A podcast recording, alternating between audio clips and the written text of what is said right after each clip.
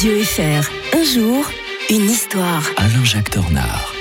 Bonjour Alain-Jacques Tornard. Bonjour Mike. L'histoire racontée tous les matins de manière passionnante par l'historien de Radio Fribourg. Retour aujourd'hui, 19 octobre 1935, avec la fin de la longue marche en Chine. Oui, des communistes chinois et de leur chef Mao Tse-tung. Maintenant, on doit dire Mao Zedong.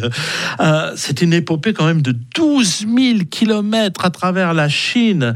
Euh, ils vont se réfugier euh, au Shanxi. C'est un truc absolument euh, inconnu. C'est parce que tout simplement qu'il y avait eu un manifeste communiste là-haut. C'était devenu un lieu symbolique. Donc, euh, euh, ben, on était parti de, vous voyez, de très très bas Mhm. pour y aller, parce qu'en fait, euh, il y avait les, le parti rival du Kuomintang, celui de Chiang Kai-shek, celui qui a, cr- qui a créé euh, sur l'île de Formose Taïwan, hein, quand il s'est Ouais. réfugié là-bas en 1949. Euh, c'est d'ailleurs pas pour rien qu'il y a cette haine envers cet endroit-là, parce que c'est hautement symbolique.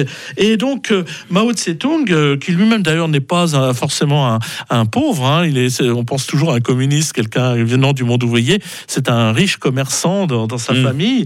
Et euh, lui, par contre, il est très proche des paysans. Il se rend compte que le communisme en Chine, s'il veut prendre, doit pas toucher les classes ouvrières, comme le croit euh, euh, Chou Enlai, par exemple, les communistes euh, soviétiques, mais les paysans. Donc c'est ça la grande, grande différence. Et donc face à cette offensive de Chiang Kai-shek, il, il- il- il décide de faire une grande marche pour arriver au nord, pour être protégé euh, des, des- de ses ennemis.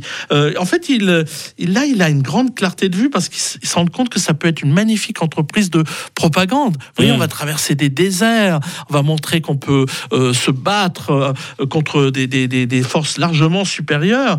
Et tandis que d'autres membres du Parti communiste choisissent de partir vers l'ouest, ils vont se faire massacrer d'ailleurs par des cavaliers, oui, musulmans ralliés aux nationalistes, donc ceux de Chiang Kai-shek, d'où d'ailleurs la haine des Ouïghours euh, à l'égard des Ouïghours. Ah, voilà. Voilà, ça- oui, l'histoire est toujours Ah, là, quelque part. Ouais. Et euh, tandis que lui choisit d'aller de foncer au nord, c'était le plus difficile, et il y arrive. Bon, euh, ils étaient partis de très nombreux, ils, il a- ils, ils sont juste 20 à, à, 30, à 30 000 hommes, un cinquième seulement de- de- des gens qui étaient partis au départ. Mais voilà, le, le mal est fait, ou plutôt pour eux, le, le- le plus grand bien. Ils ont réussi cet exploit inouï. Ils vont d'ailleurs en même temps combattre les Japonais, donc ils vont se construire une image de résistance qui va leur permettre, eh bien, euh, 14 ans plus tard, de vaincre Chiang Kai-shek et de conquérir la Chine tout entière. Demain, nous serons vendredi, nous serons le 20 octobre. On va revenir en 1966 avec une catastrophe terrible. Hein, c'est un glissement de terrain. C'est